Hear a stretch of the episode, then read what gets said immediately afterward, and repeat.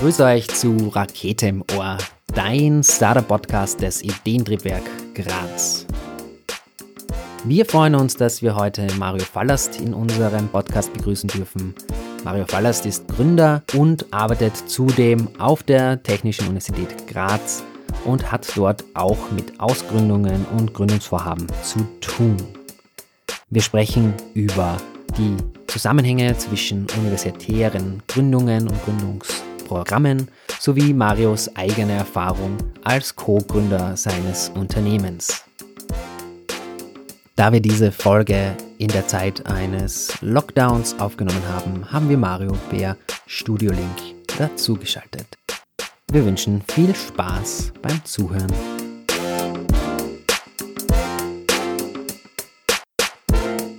Ja, dann schön, dass du heute bei uns bist, Mario. Ähm, wir möchten mit dir heute im Podcast über ein paar Themen reden, die natürlich mit dem Thema Gründen zu tun haben, aber weil du ja ähm, nicht nur selber Gründungserfahrung hast, sondern jetzt auch auf der TU Graz Gründer und Gründerinnen unterstützt, äh, haben wir gedacht, da könnten wir einen sehr guten Bogen spannen ähm, und eben beide Seiten ein bisschen von dir mitbekommen. Und bevor wir jetzt richtig loslegen, würde ich dich bitten, würden wir dich bitten, dass du dich kurz einmal vorstellst. Okay, ja. Ich freue mich heute da dabei zu sein. Mein Name ist Mario Fallast. Ich bin von der Ausbildung her Wirtschaftsingenieur für Maschinenbau, habe an der TU Graz und der Aalto University in Helsinki studiert und ähm, bin jetzt nicht mehr so weit in der Technik drin, sehe mich jetzt eher als Generalist, habe schon während des Studiums mit Thema Produktentwicklung, Innovation und den Prozessen, die damit zusammenhängen, zu tun gehabt und habe auch jetzt in meinem Beruf an der TU Graz und in Smackstack, dem Unternehmen, das ich mitgegründet habe, mit diesen Themen zu tun. Danke für die Vorstellung. Ähm, ich würde gerne damit anfangen, weil ich neugierig bin. Was ist denn jetzt gerade in deiner Tätigkeit auf der Technischen Universität Graz dein Aufgabengebiet? Also mein Aufgabengebiet an der TU Graz ist einmal sehr allgemein Ansprechpartner, Kontaktstelle für Unternehmen, für Unternehmerinnen und Unternehmer zu sein, die mit der TU Graz zusammenarbeiten möchten. Also in unserer Organisationseinheit im Forschungs- und Technologiehaus haben wir mehrere Aufgaben und ich bin in diesem Bereich da. Diese Kontaktstelle ist einerseits für internationale große Konzerne da, aber vor allem auch für Gründerinnen und Gründer und Startups. Und in dem Bereich habe ich mich in den letzten Jahren besonders spezialisiert, weil ich ja, wie du früher schon gesagt hast, auch selber Erfahrung aus dem Bereich mitbringen kann. Mhm. Okay, du hast vorher schon angesprochen, du hast ein eigenes Unternehmen gegründet und der jetzige Aufgabe an der TU ist vielleicht ganz anders als das Gründerdasein, sage ich jetzt mal. Warum tust du das, was du tust? Gerade im Startup-Umfeld geht es viel um das persönliche Why. So, was ist dein Warum und warum tust du das? Ja, also ich habe besonders große Freude daran, wenn Dinge entstehen, wenn man verschiedene Personen mit ihren ganz speziellen Stärken miteinander verbinden kann und wenn daraus Dinge entstehen, ja, Projekte, Produkte, Unternehmen und an dieser Stelle sieht man das sehr oft, ja. Also das kann auch das Thema Mitarbeiterinnen, Mitarbeiter an der TU Graz betreffen, wenn sich da Forscherinnen selbstständig machen möchten, aus ihren äh, Forschungsergebnissen etwas weiterentwickeln möchten. Und da passt es finde ich ja total gut, da diese, diese Brücken zu bauen und da habe ich große Freude dran, wenn ich sozusagen da das Wachsen sehe. Hm, sehr cool. Ist es auch äh, gewisse Vielseitigkeit, die dich reizt, da ähm, zu unterstützen und mitzumachen? Ja, das Besondere an meinem Job ist, dass man wirklich sehr viele verschiedene äh, Menschen kennenlernt, sehr viele verschiedene Dinge sieht und eben aus diesem Überblick über so viele verschiedene Themen dann äh, die Verbindungen knüpfen kann. Mhm. Mhm. Du lernst ja da sicher ganz viele Menschen kennen. Gibt es vielleicht auch bestimmte Eigenschaften, die diese ganzen Menschen vereint? Naja, in der Regel die Menschen, mit denen wir es zu tun habe oder die mit mir in Kontakt treten, mit denen ich in Kontakt trete, ähm, möchten etwas weiterbringen. Die möchten irgendein Problem lösen, die möchten aufbauend, wie gesagt, auf einem bestehenden Wissen, die möchten was weiterbekommen, ja. Und dieser Optimismus und dieser Drive und das nach vorne schauen und das aufbauen wollen, das verbindet, glaube ich, alle, mit denen ich da zu tun habe. Und das ist natürlich ein, das ist natürlich ein sehr, sehr angenehmes Umfeld, ja. Und das sind lauter Menschen, die auch ähm, jetzt an Positionen sind, wo sie schon Hürden überwunden haben. Das heißt, es sind alles keine Menschen, die sagen, okay, ja, da steht mir, da liegt mir irgendein kleines Steinchen im Weg oder da ist jetzt der nächstbeste Ansprechpartner, hilft mir vielleicht nicht weiter. Die haben einen Weg gefunden, trotzdem etwas zu realisieren, etwas aufzubauen. Und das ist schon äh, besondere Freude, in so einem Umfeld arbeiten zu können. Ja, das kann ich, das kann ich nachvollziehen. Also ich glaube generell, dass die Startup-Szene also Menschen, die zusammenkommen und was tun wollen, was ändern wollen, was machen wollen, ähm, da immer eine gewisse Energie mitnehmen und ich persönlich finde es einfach cool, wenn, wenn ich mit solchen Leuten in Kontakt bin und dann selber motiviert wäre, werde. Und dadurch kann ich das, glaube ich, sehr gut nachvollziehen, was du da jetzt eben angesprochen hast. Mhm. Definitiv. Mich interessiert noch eine Sache, wenn wir jetzt noch einmal auf die TU Graz ähm, äh, zurückkommen und vielleicht hast du ja auch ein bisschen einen Einblick, wie sieht es denn generell jetzt, wenn wir uns Graz, Steiermark, Österreich vielleicht anschauen, aus? Ähm, wie kooperiert denn die TU Graz, wie kooperieren denn Unis und FHs in, in, in diesem Startup-Umfeld? Kannst du unseren Hörerinnen einen kurzen Überblick geben? Ja, also einmal kurz zusammengefasst würde ich sagen, in ganz vielen Fällen Hand in Hand. Das Netzwerk ist da, auf allen diesen Einrichtungen gibt es Personen, Menschen, die motiviert sind und Startups unterstützen möchten und auch diese früher angesprochenen Brücken über die Organisationsgrenzen, sage ich jetzt einmal, dann auch schlagen. Und äh, Graz ist ja nicht so groß, das heißt, man kennt sich in der Regel noch, ist aber groß genug, um wirklich aus verschiedenen Disziplinen ähm, Forschungseinrichtungen, Ausbildungsorganisationen da auch zu haben. Und das ist ein Graz und der Zusammenarbeit da, glaube ich, schon was, was Besonderes. Es ist noch überschaubar, aber wir haben doch sehr viele Kompetenzen da in, um, in, in der Region gebündelt. Die Kooperationen sind dann, wie gesagt, einer, also einerseits die Kooperationen sind da im Rahmen von Forschungsprojekten natürlich, aber auch in gemeinsamen Lehrveranstaltungen, beispielsweise der Gründungsgarage, wo ja die äh, Karl-Franzens-Universität, also die Universität Graz und die Technische Universität Graz gemeinsam gründungsinteressierte Studierende betreuen über jeweils ein Semester. Und da ist das sogar sehr gern gesehen, wenn man da Teams hat, die über die über die Grenzen der Unis zusammenarbeiten, weil halt jeder auch sein eigenes Wissen mitbringt und es macht jetzt keinen großen Sinn, äh, acht Expertinnen, Expertinnen, Experten, die genau das Gleiche gelernt haben, genau das Gleiche gesehen haben, ähm, wenn die gemeinsam an einer Problemlösung arbeiten. Ja. ja. ja. Mhm. Und warum glaubst du, dass es wichtig ist, dass da Unis auch gemeinsam mit Gründungsinteressierten arbeiten? Ich glaube, dass sich die Unis, also vielleicht an der Stelle ich bin ja sehr der Meinung oder meiner Erfahrung nach sind das ja nicht Organisationen, die über Verträge miteinander arbeiten oder große Kooperationsverträge haben. Das ist natürlich in manchen Fällen notwendig, aber viel wichtiger ist es, dass sich da die Menschen auf den jeweiligen Unis oder Organisationen kennen und die eben Hand in Hand an einem Strang ziehen. Das hat nicht ganz die Frage beantwortet, gell?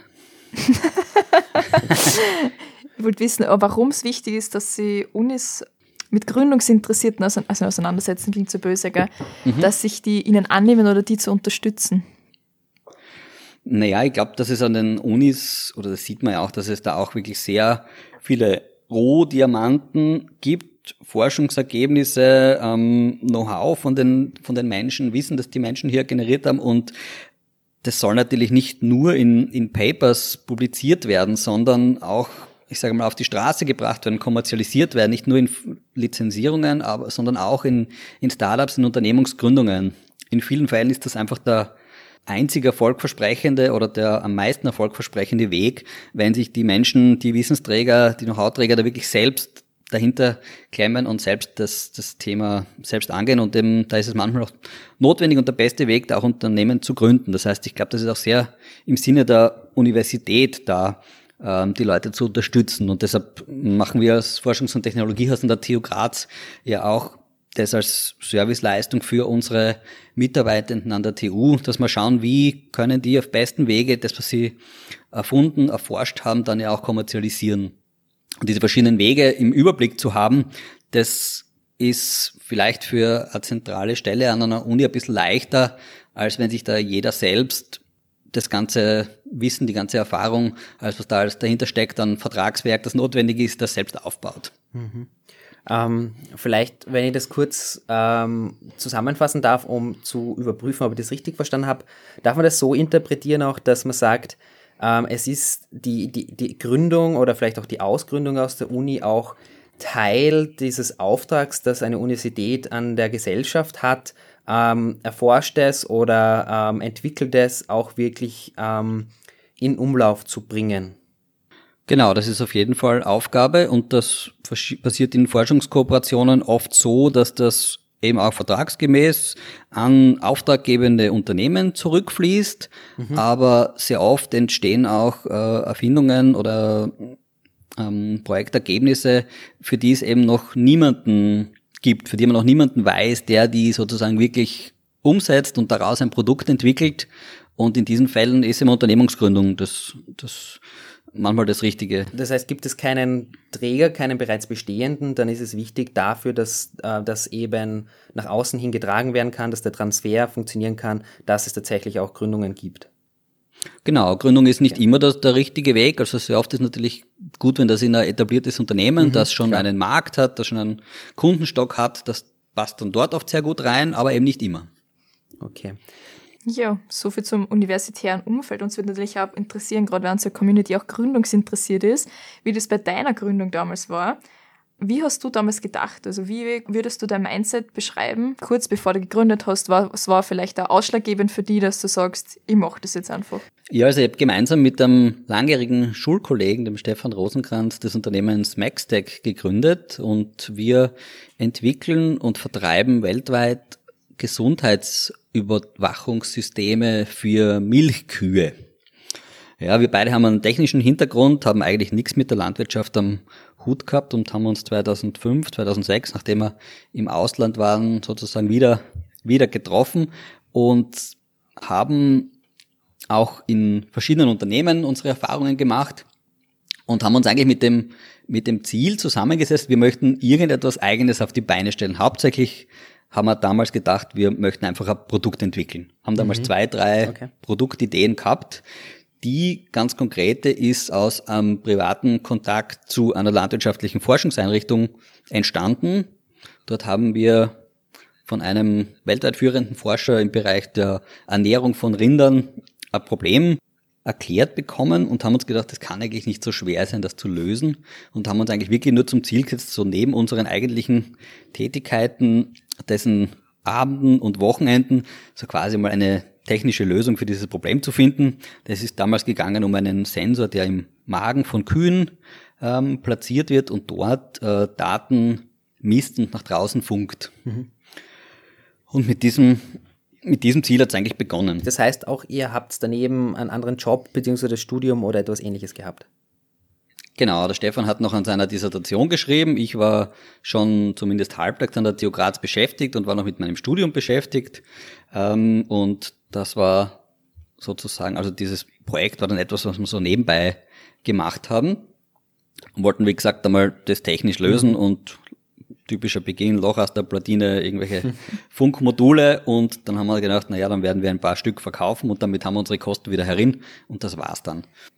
Und äh, sind dann mehr zufällig zum Ideenwettbewerb des, Science Park Graz gekommen, also das Gründungszentrum der Grazer Universitäten und haben dort auch dann einen Stockerplatz sozusagen geschafft und das war für uns die, der Anstoß, überhaupt in das Gründungszentrum zu gehen. Wir haben vorher gedacht, das ist eigentlich total, total unsinnig und, und nutzlos. Wir haben ja eh schon ein Zimmer gemietet, das war zwar die meiste Zeit leer, äh, also als Arbeitsbereich und haben also überhaupt nicht gewusst, warum wir überhaupt sowas brauchen und so seitdem wir im Science Park waren, äh, kann ich das nur wärmstens empfehlen, so eine Form der Unterstützung oder auch direkt den Science Park Graz, dieses Zusammensein mit Menschen, die das gleiche Mindset haben, die die Fragen, die man hat, schon gelöst haben, beantwortet haben zum Thema Förderungen oder Unternehmensgründung, ist einfach extrem viel wert. Und im Science Park äh,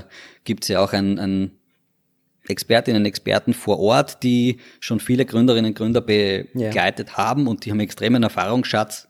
Und da allein bei der, bei der Kaffeepause sozusagen Wissen und Erfahrungen zu hören, die man sonst sich schon irgendwie zusammensuchen kann. Aber es braucht halt einen Termin und man muss erst schauen, wer das ist.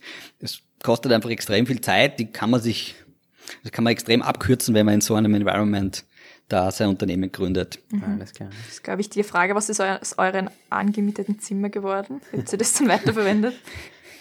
Das haben wir ziemlich geschwind dann wieder gekündigt. okay. Und äh, ja, war ziemlich klar, dass das, dass das nicht der richtige Platz war. Und ja. Ähm, die, die Motivation, dass ihr bei diesem Wettbewerb mitmacht, was war das für eine? Weil für mich immer die, die Frage interessant ist, was hat denn dann quasi von diesem Probieren wir mal aus, hobbymäßigen, dann wirklich den Funken ge gestartet oder gegeben, dass man dann sagt, hey, ich traue mich oder ich lasse mich jetzt auf das Gründertum ein? Ja, das ist eigentlich schon, schon langsam gewachsen. Mhm. Also es war ja dann spätestens nach, nach, also beim Eintritt oder für den Eintritt in den Science Park war es dann auch notwendig, einen Businessplan zu schreiben und sich das einmal genauer durchzurechnen, was für Stückzahlen man da braucht, damit sich da was rentiert. Und ähm, so ist das eigentlich immer mehr gewachsen, diese Idee, naja, mhm. das macht dann vielleicht Sinn, das nicht zu zweit anzugehen, sondern zu fünft, okay. zu zehn, so in diese Größenordnung zu planen und das ist dann schon langsam gewachsen. Was natürlich auch noch mitgespielt hat bei der Unternehmensgründung ist, dass wir, wie gesagt, wir haben schon einige andere Unternehmen gesehen und wollten die Dinge auch ein bisschen anders machen. Ja, also was die Unternehmenskultur betrifft, was die Art, wie man Entscheidungen trifft, ähm, betrifft. Man, man sieht ja einiges und die Dinge, die man so eigentlich nicht möchte. Und das war durchaus ein, ein Grund oder ein, ein wichtiges Thema, das dann auch immer wichtiger geworden ist, dass man so überlegt haben, ja, ist eigentlich eine gute Möglichkeit, eine eigene Organisation zu schaffen und dort eine Unternehmenskultur zu etablieren, wie wir uns das vorstellen. Mhm. Ja, ich glaube, das, oder das spüren eure Mitarbeiter auch, weil ich habe erst vor ein paar Tagen ein Gespräch gehabt mit einem Mitarbeiter von dir. Ich werde jetzt keinen Namen nennen aus Datenschutzgründen. Aber der hat ja. voll von euch geschwärmt. Er hat gesagt, er hat selten so ein gutes Onboarding-System gehabt oder so ein gutes Konzept dahinter, dass er sich sofort wohlgefühlt hat. Und er hat gesagt, dass ihr extrem viel bietet dort und auch das supportet, dass man mal unterm Arbeiten eine kurze Pause beim Tischtennis einlegt und es dann halt weitermacht. Finde ich extrem cool und ich glaube, das ist auch ziemlich zeitgemäß. Mhm. Auch cool, dass ihr das von Anfang an so verfolgt habt. Wie leicht war das dann für euch, Mitarbeiter zu finden? Oder wie leicht hat es euch jetzt, dass ihr Mitarbeiter findet? Habt ihr da irgendwie Erfahrung, dass das extrem wichtig ist heutzutage, wenn man einen Job sucht? Ja, ich glaube, es ist schon wichtig, ähm, also dass das Gesamtpaket auch wirklich passt und dass sich die Menschen bei uns ja wohlfühlen. Man verbringt ja doch sehr viel Zeit auch im Büro und mit seinen Kolleginnen und Kollegen und da muss das einfach wirklich, wirklich passen. Da schauen wir schon auch sehr drauf und, und das ist uns, das ist uns auch sehr wichtig. Ähm, und natürlich merkt man es dann an der Situation, wie viele Leute sich bei uns bewerben. Mhm. Ähm, wir haben sicher weniger Probleme als, als andere. Ja, also es ist noch immer, aber ich glaube, das ist für, für jedes Grazer Unternehmen, das zum Beispiel Softwareentwicklerinnen und Softwareentwickler sucht, zurzeit nicht ganz so leicht. Auch was äh, Vertriebsmitarbeiter im internationalen Bereich betrifft, ist das für alle, glaube ich, eine nicht ganz so leichte Situation, aber wir stehen, glaube ich, bedeutend besser da als andere und da macht sich das schon auch wirklich bezahlt und das freut uns auch, dass das, dass das so ist. Ja. Würdest du sagen, du kriegst du das öfters mit, dass Startups, dass ihnen das wichtig ist, dass sie, äh, sagen wir, gesunde oder ein bisschen lockere Unternehmenskultur etablieren? Ich kann mir vorstellen, dass es, also bei uns war es so, dass wir ja nie über Unternehmenskultur, also am Anfang nicht über Unternehmenskultur gesprochen haben, ja. Es sind zwei Menschen mit ihren Werthaltungen, die sich zusammentun und um die scharen sich halt ähnliche Menschen mit ähnlichen Werthaltungen und so ähm, wächst das Unternehmen, wächst die Organisation und die Kultur wird immer weiter etabliert. Ja, es ist nicht so, dass wir uns da 2007 hingesetzt haben und gesagt, okay, hm, wir müssten uns eine Unternehmenskultur überlegen, was, wie, wie tun wir denn? Ähm, ja, also, so. Zuerst die Unternehmenskultur. Dann Setzen wir uns einmal eine Woche hin. dann, dann das Produkt. Genau. Gibt's auch, gibt's auch. Äh, Kenne ich paar Geschichten oder vor allem Echt? eine. Ja, äh, Einhorn ist so entstanden. Echt? Die wollten Kultur schaffen und haben gesagt, okay, was machen wir eigentlich für ein Produkt? Ja, okay, wären es halt Kondome. Aber ich, ich wollte... Okay, über die äh, Unternehmenskultur brauchen wir jetzt nicht weiter reden. Genau, und ich wollte jetzt auch gar nicht äh, dich unterbrechen, Mario. Aber man muss natürlich aufpassen. Äh, ja, also wenn, wenn dann auch Menschen äh, ins Unternehmen kommen, wo das eben nicht passt, dann muss man da ja. auch ganz klar, ich meine, es merken meistens eh beide Seiten, dass es einfach nicht zusammenpasst, mhm. aber die ganz neu dazugehenden Mitarbeiterinnen sind halt dann später Teamleiterinnen und scharen sozusagen wieder äh, Leute um sich, ja, und wenn man da, äh, wie soll ich sagen, äh, jemanden dann auch im Team hat, wo das, wo das nicht so gut passt, dann ist das natürlich, sollte man das mhm. nicht unbedingt dann auch weiterführen. Ja. Es passt ja dann auch meistens für beide Seiten nicht. Mhm. Stimmt. Du hast vorher gesagt, ihr wollt jetzt ein Produkt erschaffen. War ich da irgendwie klar, in welcher Branche? War euch das wichtig oder hat sich das einfach ergeben? Habt ihr eine Chance erkannt? Wie genau war das damals bei euch? Wir haben zwei Produktideen äh, parallel sozusagen verfolgt und haben da eine ad acta gelegt. Wäre vielleicht auch nicht so, hätte auch funktioniert, aber es war dann eh ziemlich klar, dass es beides wäre hätten wir eh nie machen können. Und ich glaube, wir haben bei dem wirklich eine sehr, sehr gute Nische gefunden, wo unsere Kompetenzen und auch die Kompetenzen da jetzt in Graz und in der, in der Umgebung sehr gut mit dem, ähm, was am Markt gerade nachgefragt wird, zusammenpassen. Wie viel war es auch Glück, dass das jetzt einfach das, was ihr gerade mal so einfach ausprobieren wolltet, dann auch den Weg auf den Markt gefunden hat? Ja, es ich glaube, im Großen und Ganzen war es nicht so viel Glück. Wir waren ein bisschen unserer Zeit oder der Zeit voraus. Also es hätte auch bei besten Bilderbuch oder auch im Nachhinein angesehen, besten Verhalten und besten Entscheidungen nicht ganz gut funktioniert von Beginn an. Da hat einfach die Verbreitung von Smartphones und diese ganze Vernetzung okay, extrem ja. dazu beigetragen. Das wäre vor zwölf Jahren einfach so nicht, so nicht gegangen. Aber es sind natürlich immer auch Glück dabei.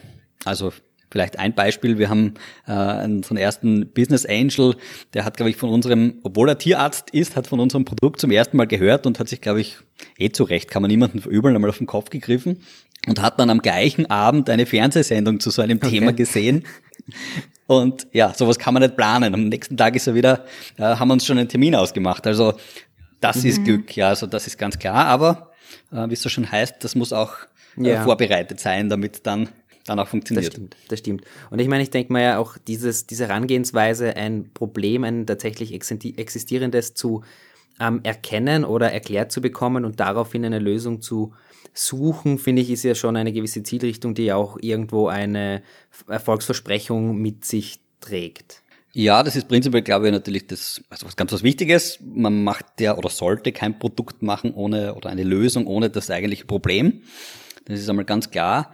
Ähm, bei uns war es nur so, dass die Lösung, mit der wir angefangen haben, für keinen größeren Markt gepasst hat. Ja, also da haben wir erst später dann umschwenken müssen, wahrscheinlich rückblickend auch etwas zu spät von einem Produkt, das hauptsächlich Forschungseinrichtungen adressiert hat, ähm, auf ein Produkt, das wirklich mhm. in der mhm. großen äh, in der großen Masse funktioniert und, und wirklich viele Landwirte ähm, auch weltweit äh, ihre, ihre Probleme löst. Mhm. Ähm, vielleicht machen wir einen Sprung. Mich würde jetzt noch interessieren, nämlich, und zwar, mich interessieren viele Sachen.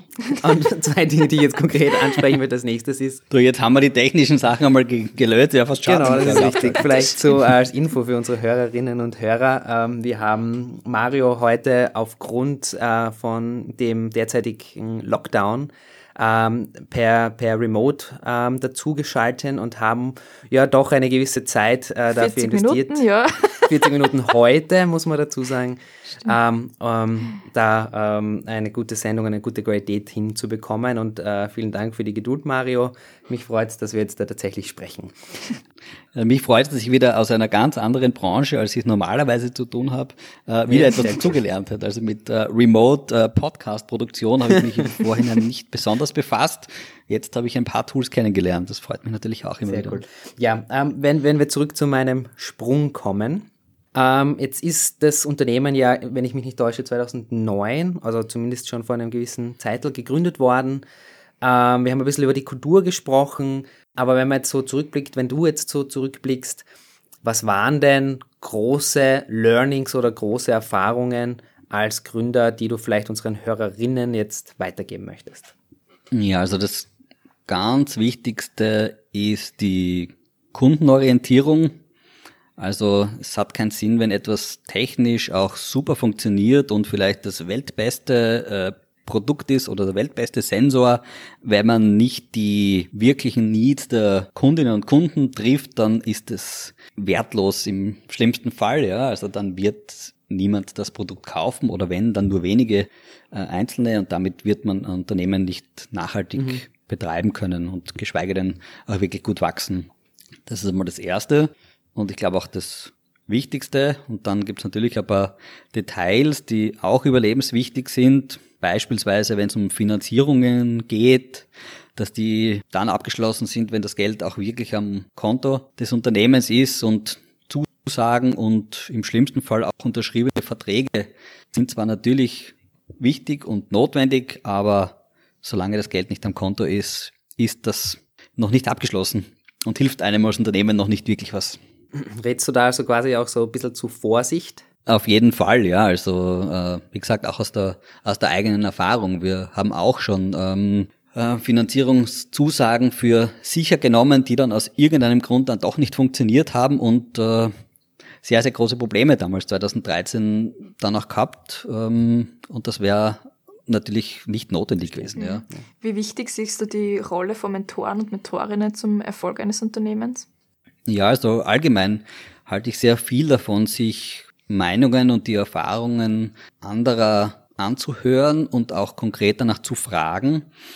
Aber man wird auch sehr schnell draufkommen, dass es da immer unterschiedliche Ansätze gibt. Äh, und was mir da sehr wichtig ist, dass man sich auch dessen bewusst ist, dass man selbst dann auch die Entscheidung treffen muss und auch soll, auch wenn es widersprüchliche oder vor allem dann natürlich, wenn es widersprüchliche Empfehlungen sind. Man ist im Endeffekt auch dann der, die Einzige, die die eigene Entscheidung auch ausbaden mhm. muss. Also schon das Unternehmen, aber es gibt viele, äh, die empfehlen und man würde es so machen und ich habe das so gemacht, das war super. Aber im Endeffekt, ob das dann wirklich für die Situation und auch für den Menschen das Richtige ist, das muss man für sich selbst entscheiden, ja. Es gibt auch andere Werte, Wertvorstellungen, ja. Der eine, dem ist einfach das Aufrechterhalten von, um, von einer intakten menschlichen Beziehung wichtig, auch zu Geschäftspartnern oder vor allem zu Geschäftspartnern. Und andere sagen, da ist kein Cash drin, sozusagen da, das beende ich, da fahre ich drüber ohne, ohne, ohne Rücksicht auf Verluste. Das ist eine, eine Entscheidung, wie man selbst sein Leben leben möchte, mhm. ja. Und das ist auch bei den Entscheidungen, die man, äh, glaube ich, als Gründerin, als Gründer machen muss und machen darf, ähm, dass man da etwas sucht, mit dem man auch noch ein, zwei, drei Jahre später leben kann. Mhm. Ich bin wieder mal beim Thema Stadt-Land. Eure Zielgruppe, du hast auch vor deine Kunden angesprochen, die sind ja stark äh, ländlich geprägt durch landwirtschaftliche Betriebe, Landwirte, Landwirtinnen. Ähm, jetzt seid ihr, also du und dein damaliger Gründungspartner aus Graz, würdest du sagen, du hast in Graz gegründet? Seid ihr ein Grazer Startup? Ja, auf jeden Fall. Also wir sehen uns definitiv als Grazer Startup, als mittlerweile als junges Grazer Unternehmen, als Hightech-Unternehmen, das für die Landwirtschaft, äh, für landwirtschaftliche Anwendungen diese Produkte auch entwickelt und vertreibt. Aber ja, wir sehen uns definitiv auch als Grazer Unternehmen.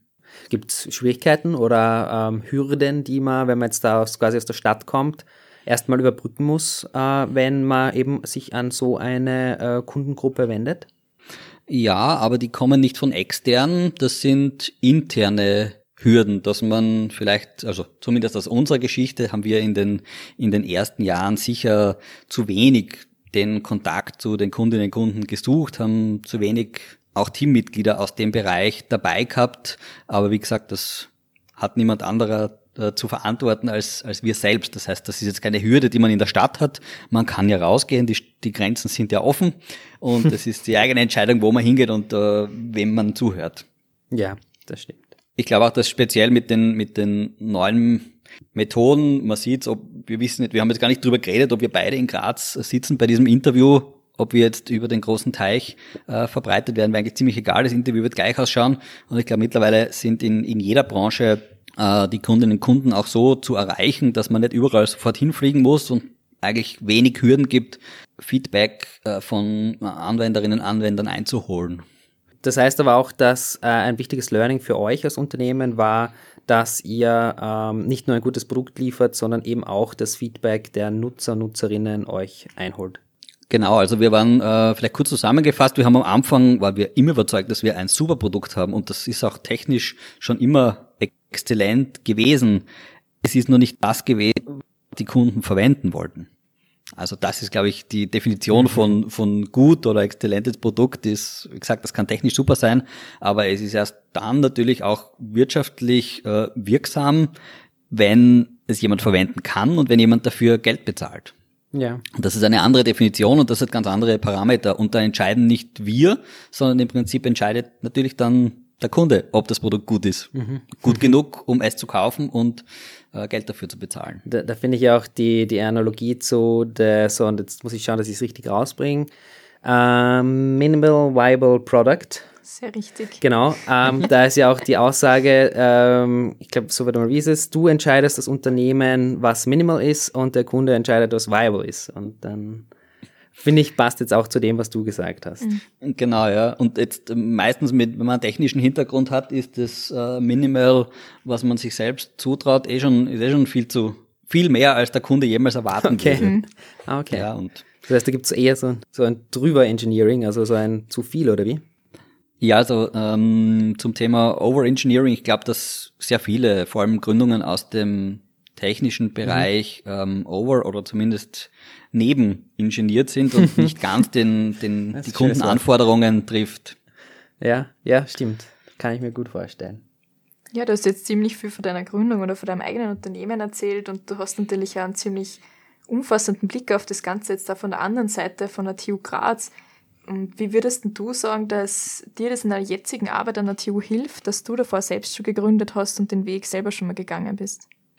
Ich glaube, es hilft sehr viel, weil man ein Bild hat, wie das auf der anderen Seite aussieht. Ja, also wie ähm, sozusagen jemand geht aus einem Gespräch an der TU Graz jetzt weg, kommt zurück in seine in sein junges Unternehmen, in sein Team und muss dann nächste Schritte einleiten. Und das sind Entscheidungen, die von außen jetzt nicht so, wie soll ich sagen, mein Tag geht mit meinen To-Do-Listen und mit meinen Aufgaben weiter, aber für das Unternehmen sind das ja zum Teil sehr, sehr große Entscheidungen. Ja, und ich denke, da hat man wenn man das einmal miterlebt hat, was sowas bedeutet oder was ich mit einem Ergebnis aus einem Forschungsprojekt dann wirklich im Unternehmen mache, wie ich das in einen Kundennutzen umsetze, das einmal wirklich gesehen zu haben, im eigenen Leib erfahren zu haben, ist, glaube ich, extrem wichtig. Ist das auch so für die Annahme deiner, wie soll ich sagen, ich weiß nicht, äh, Klientinnen, also die Personen, die zu dir kommen, dass die das, diesen, deine Unterstützung annehmen können? Ist das manchmal auch sehr hilfreich, einfach sagen zu können, du, bei mir war das damals so? Also wir verwenden ja relativ wenig Zeit in solchen Gesprächen dann über unser Unternehmen zu sprechen, aber ich glaube, dass man das im Gespräch auf jeden Fall merkt, ob man sich darunter was vorstellen kann oder nicht. Also ich glaube, dass das schon eine andere Glaubwürdigkeit in dem Gespräch vermitteln kann, ja. Ja. Ganz dringend würde mich noch interessieren, ähm, du hast gründet, du bist jetzt wieder auf der TU, möchtest du wieder gründen? Das ist eine sehr spannende Frage. Reizt dich das? Das reizt mich schon bis jetzt. Ähm, also die ersten zehn Jahre äh, bei Smackstack und auch parallel äh, die Tätigkeit auf der TU waren extrem intensiv, so dass ich mir jetzt eine Zeit lang ein bisschen ruhigeres Leben äh, gegönnt habe. Aber natürlich äh, brennt das schon. Ähm, bis jetzt bin ich nur noch auf kein neues Thema gekommen, noch kein neues Problem, für das ich glaube, dass ich genau der Richtige bin, das zu lösen. Aber das reizt natürlich schon, ja. Mhm. Und wenn du nur mal gründen würdest, würdest du was anders machen? Oder was genau würdest du anders machen? Wenn ich noch einmal gründen würde, würde ich viel früher die Anwenderinnen, die Anwender, die Kundinnen und Kunden äh, des Produktes einbinden. Das ist, glaube ich, ein ganz wichtiger Punkt, dass man auch in der Ausbildung an der TU beispielsweise noch stärker intensivieren sollte. Und das wird auch immer stärker intensiviert. Das ist, glaube ich, ein wichtiger Punkt. Und ich würde schon früher versuchen, größer zu denken. Also als Grazer Startup, ich glaube, es gibt sehr viele da in der Umgebung, wo halt den, den Markt Steiermark sehen und dann den Markt Österreich und dann sind wir schon 2024 oder auch dann denken, okay, wie weit komme ich mit der nächsten Förderung? Aber das von der ganz anderen Seite anzugehen, was könnte mein Produkt an einem weltweiten Markt äh, erreichen und verändern und das dann von dort runterzubrechen, was brauche ich, um das zu erreichen? Die Sichtweise äh, habe ich erst in den letzten Jahren so gewonnen und das würde ich jetzt sicher anders machen. Think big.